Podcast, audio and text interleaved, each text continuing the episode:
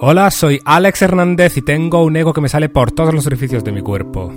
Esta frase no es mía, la escribió en los foros Anita hace pocos meses y la verdad es que no le falta parte de razón. El hecho es que en cuanto uno saca a la luz cualquier trabajo cuando hacemos público algo de lo que hacemos, como este taller literario por ejemplo, nos exponemos a las críticas.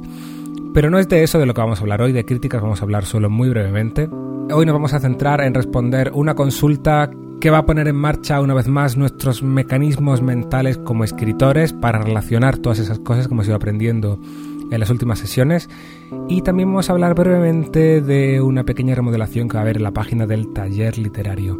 Todo eso y mucho más en nuestra sesión de hoy, la número 23. Bienvenidos.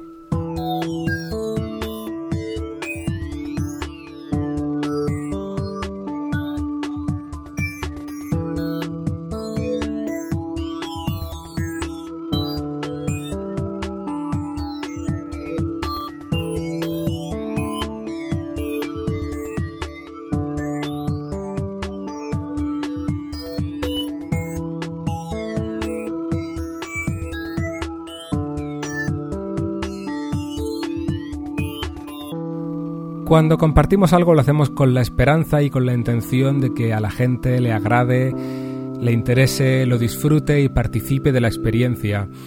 Pero cuanto más personal, cuanto más única es esa experiencia, más posibilidades hay de que no encaje con todo el mundo. Es ahí cuando surgen las críticas. Las críticas son algo natural, inherente al ser humano, porque cada vez que nos enfrentamos a algo tenemos una opinión al respecto. Y esas opiniones a veces pueden herir sensibilidades. Yo mismo habré vendido la pata más de una vez. Hace poco he encontrado que lo hice en la sesión número 7 del taller, fijaros, hace ya casi dos años de esto, cuando hablaba de las aventuras conversacionales o literatura interactiva. Hice alguna referencia al Club de Aventuras AD, pero parece que alguno de sus miembros se ofendió, lo encontraba hace unos días en el, en el blog de Grendelkan que mis comentarios respecto a la actualidad, a la vigencia de este tipo de ficción, bueno, pues hirieron algunas susceptibilidades, para que decirlo de otra manera. Mis disculpas para ellos, que estoy seguro que realizan una tarea fantástica, pero del mismo modo yo también recibo mis críticas y es totalmente comprensible. Este taller literario nunca ha intentado ser una enciclopedia de la literatura. Este taller literario siempre ha sido un proyecto personal donde expongo mis opiniones si esto fuera una enciclopedia, sería indiscutible e incontestable porque solo hablaría de hechos. Pero la literatura, amigos míos, lo hemos dicho siempre, es algo personal, es algo íntimo, es algo inclasificable, no es una ciencia exacta. Así que es inevitable que más de uno esté en desacuerdo con lo que yo pueda decir aquí o escribir en la página. Recordad siempre que este taller nunca debe ser vuestra única fuente de conocimientos, vuestra única fuente de feedback respecto a lo que escribís. Es interesante que consigáis cuantas más fuentes de conocimiento mejor y que no toméis todo lo que digo como si fuera la Biblia, porque muchas veces oigo algunas de las cosas que he dicho yo mismo y digo, vaya tontería que solté. Hecha esta pequeña aclaración, que además me parece bastante de actualidad de cara a los cambios que va a haber estos días en el taller literario, que estoy seguro de que no a todo el mundo le van a gustar, paso página.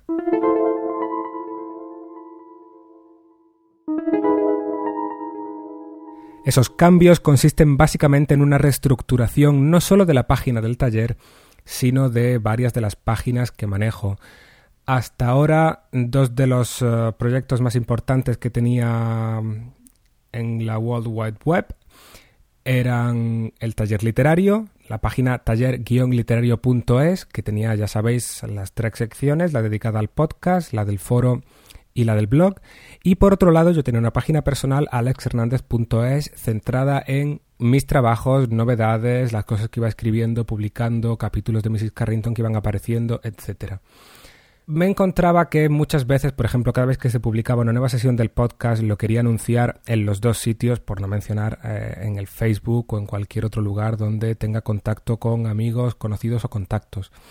De tal forma que yo estaba duplicando información y la gente interesada en seguir todas estas facetas tenía que estar repartiéndose por un montón de sitios distintos. He decidido centralizar todo Y aunque el dominio taller-literario.es voy a intentar mantenerlo activo y funcionando y redirigido al lugar correspondiente, voy a centralizarlo todo en alexhernandez.es.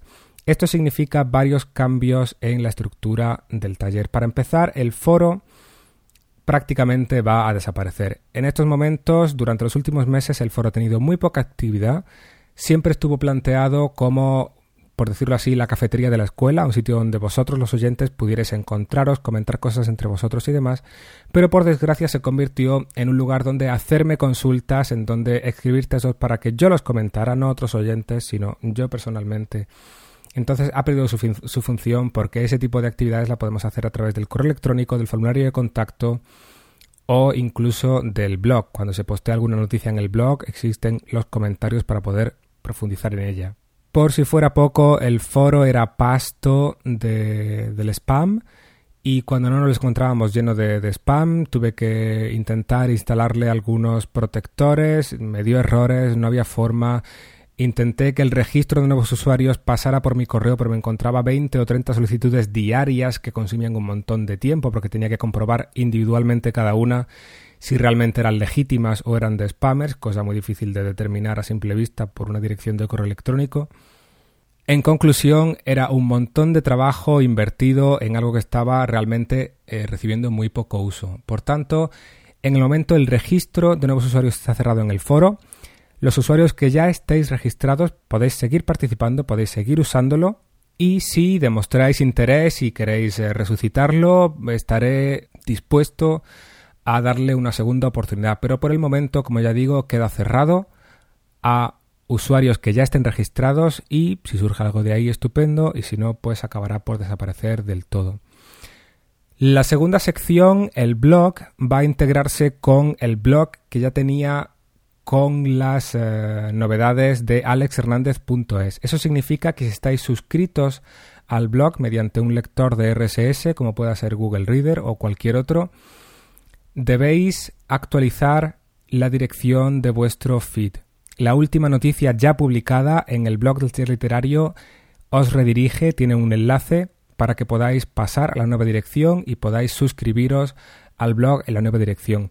Eso significa que en mitad de los comentarios habituales que puedo hacer en ese blog respecto a novedades literarias, consejos, enlaces, noticias aparecidas en la web, etcétera, encontraréis también mis novedades de autopromoción, pues como ya he dicho antes, de mis trabajos, etc.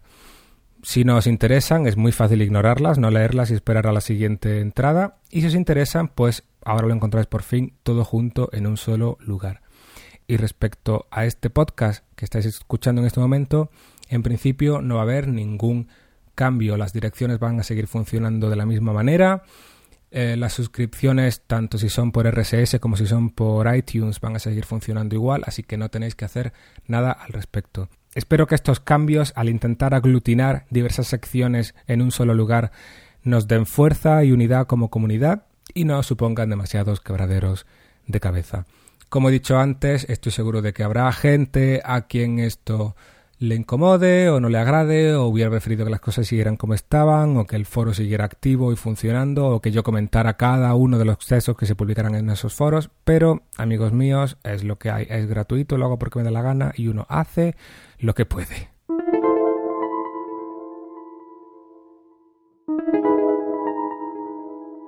Llegamos ahora sí al meollo de la cuestión, al núcleo de la sesión de hoy, que es una consulta que nos llega de Freddy Astorga. Él está trabajando en una novela, en este momento está escribiendo una novela y nos pregunta lo siguiente. Dice, tengo una duda en cuanto al planteamiento del narrador, o más bien el tiempo usado para el narrador. El relato se inicia en un punto en que el personaje siente que debe sincerarse y describir los hechos pasados por los cuales él se encuentra en ese momento de la historia y qué cosas lo han llevado a tomar sus decisiones futuras, él cuenta una serie de sucesos que serán los primeros capítulos hasta llegar temporalmente a la línea donde se encuentra ahora. Todo lo relatado, por tanto, está en tiempo pasado. Pero ¿puede seguir el personaje relatando en tiempo pasado si se considera que desde aquí en adelante todo es nuevo? Bueno, Freddy, para empezar, tu pregunta entraría dentro de la clasificación de la semana pasada de preguntas que no puedo responder, preguntas para las que no tengo respuesta, porque es una respuesta que debes encontrar tú como autor. Pero sí tengo algunas ideas que podrías tomar en consideración para encontrar la forma de contar tu historia. ¿Y por qué respondo a esta consulta aquí en el podcast y no por correo, que es como pensaba hacerlo originalmente? Porque quiero que esto sea un ejemplo de qué tipo de preguntas debemos hacernos como autores para resolver los problemas que nos encontramos al desarrollar nuestras historias. Y también porque es un buen ejemplo de cómo se relacionan entre sí los distintos elementos de los que hemos hablado en las primeras 20 sesiones de nuestro taller.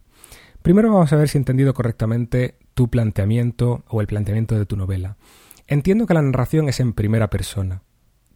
Con las narraciones en primera persona, como lectores, entendemos que el narrador ha sobrevivido a la historia, porque de lo contrario no estaría ahí para contarla. Bien, lo que nos cuentas es muy poco habitual en el sentido de que no es corriente que el relato pasado alcance al momento de la narración y continúe más allá del momento de la narración. De hecho, si lo haces, estás subvirtiendo las expectativas del lector que no está acostumbrado a algo así.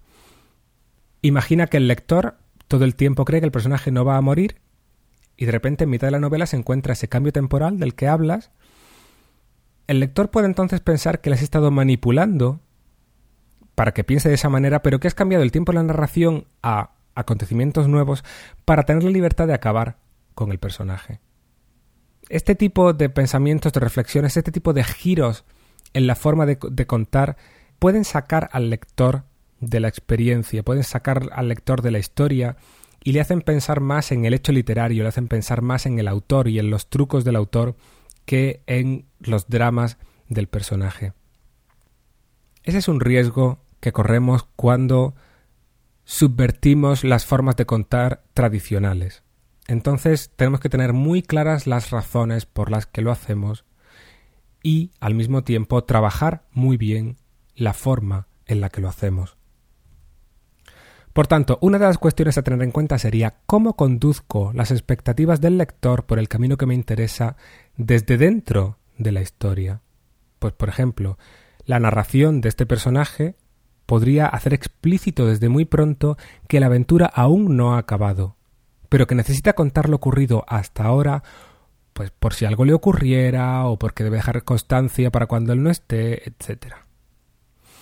Pero lo verdaderamente importante, lo que realmente has de tener en cuenta es que, tal cual lo expones, tal cual me lo has explicado en tu correo, la narración forma parte de la historia.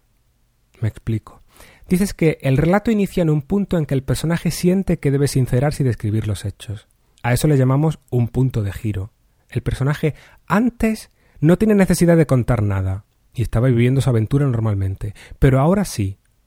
Es en mitad de la historia cuando algo le ocurre que le hace querer contar lo que ha pasado. Ese cambio debe provenir de algo que sucede, algo concreto y poderoso. Como lector, no me vale que de repente se le pase por la cabeza anda, ¿y por qué no escribo mi biografía?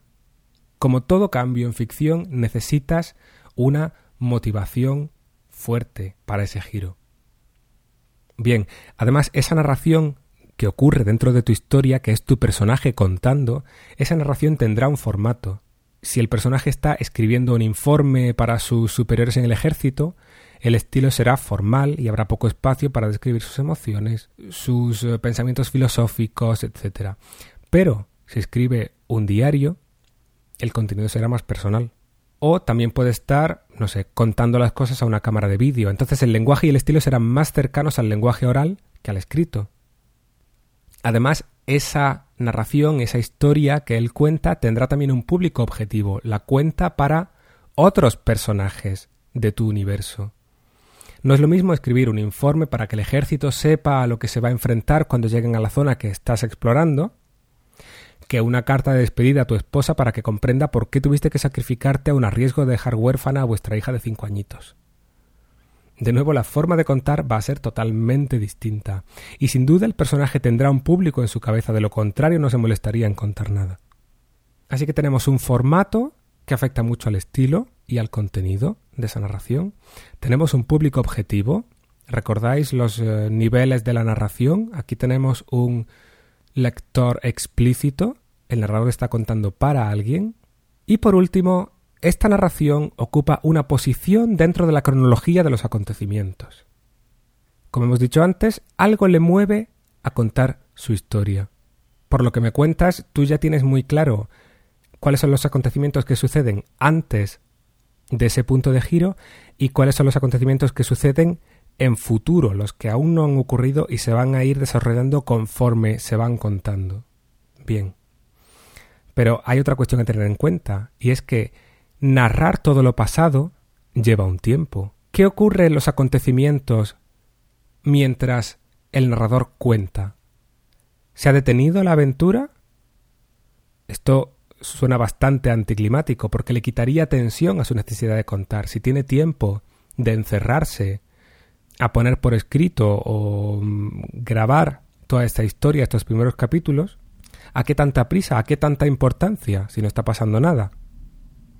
O la otra opción es que las aventuras continúen mientras él va contando. Los acontecimientos avanzan en paralelo. Pero ¿cómo sabe el lector que están pasando cosas si la historia todavía no ha llegado ahí? Me explico, la situación es un poco complicada. Hay varias opciones y también son a cuál más complicada. Por un lado, puedes contar mientras la historia avanza, informando de ambas líneas temporales a la vez, o sea, como perdidos a base de flashbacks o de saltos en el tiempo. El personaje nos va poniendo al día sobre su pasado a la vez que le ocurren cosas. Esta no es la estructura que tú me describías, que era cronológica, pero tenla en cuenta como posibilidad. Segunda opción es cancelar tu idea de hacer un cambio en la línea temporal. Y o bien lo cuentas todo en pasado, o bien lo cuentas todo conforme va ocurriendo, por ejemplo a modo de diario o de cartas. Antes de atarte a esa estructura que tú describes, plantéate si ese punto de inflexión en el que el personaje empieza a contar es realmente fundamental en tu historia. Si no lo es, ahórrate la complejidad. Ahórratela porque lo vas a agradecer tú como escritor y lo van a agradecer también tus lectores. O bien, como he dicho antes, la tercera opción es introducir ese punto de inflexión como un eje fundamental tanto de tu trama como de tu estructura. ¿Y a qué me refiero con estructura? Por ejemplo, como eje de la trama podría ser precisamente el haber contado la primera mitad de la historia lo que provoca una serie de acontecimientos que dan lugar a la segunda mitad de la historia.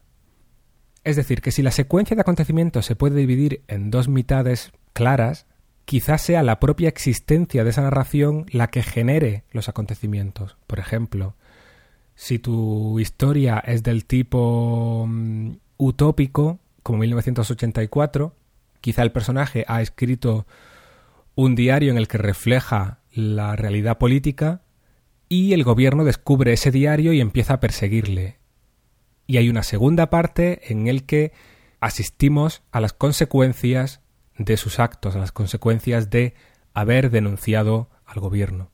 Ese es un ejemplo de cómo estructurar ese punto de giro, ese eje, como parte de tu trama.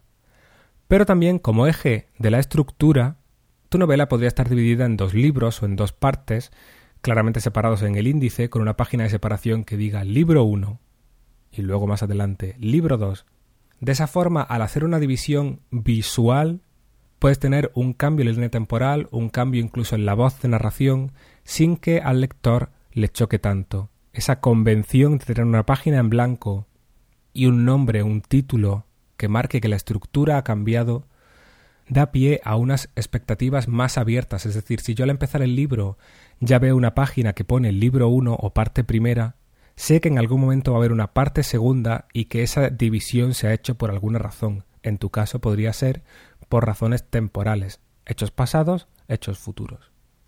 Y de nuevo, cuando llegue a esa segunda parte, recordaré que todo lo primero ya sabía desde el principio que era solo una fracción de la historia y que ahora voy a asistir a otra fracción complementaria, pero no necesariamente continuación de lo anterior con los mismos parámetros. ¿Qué conclusión sacamos de todo esto? Pues la conclusión es que donde Freddy me ha hecho una consulta relativa al tiempo de la narración, a si narrar las cosas en pasado o no, o en presente, una consulta relativa sencillamente, digamos, al punto de vista del narrador, de repente nos hemos dado cuenta cómo todo eso se relaciona con las expectativas del lector según la tradición literaria, a los puntos de giro en la trama, a cómo necesitamos buscar motivaciones para el personaje. Nos ha llevado a hablar de las capas de la narración, en el ejemplo del lector explícito.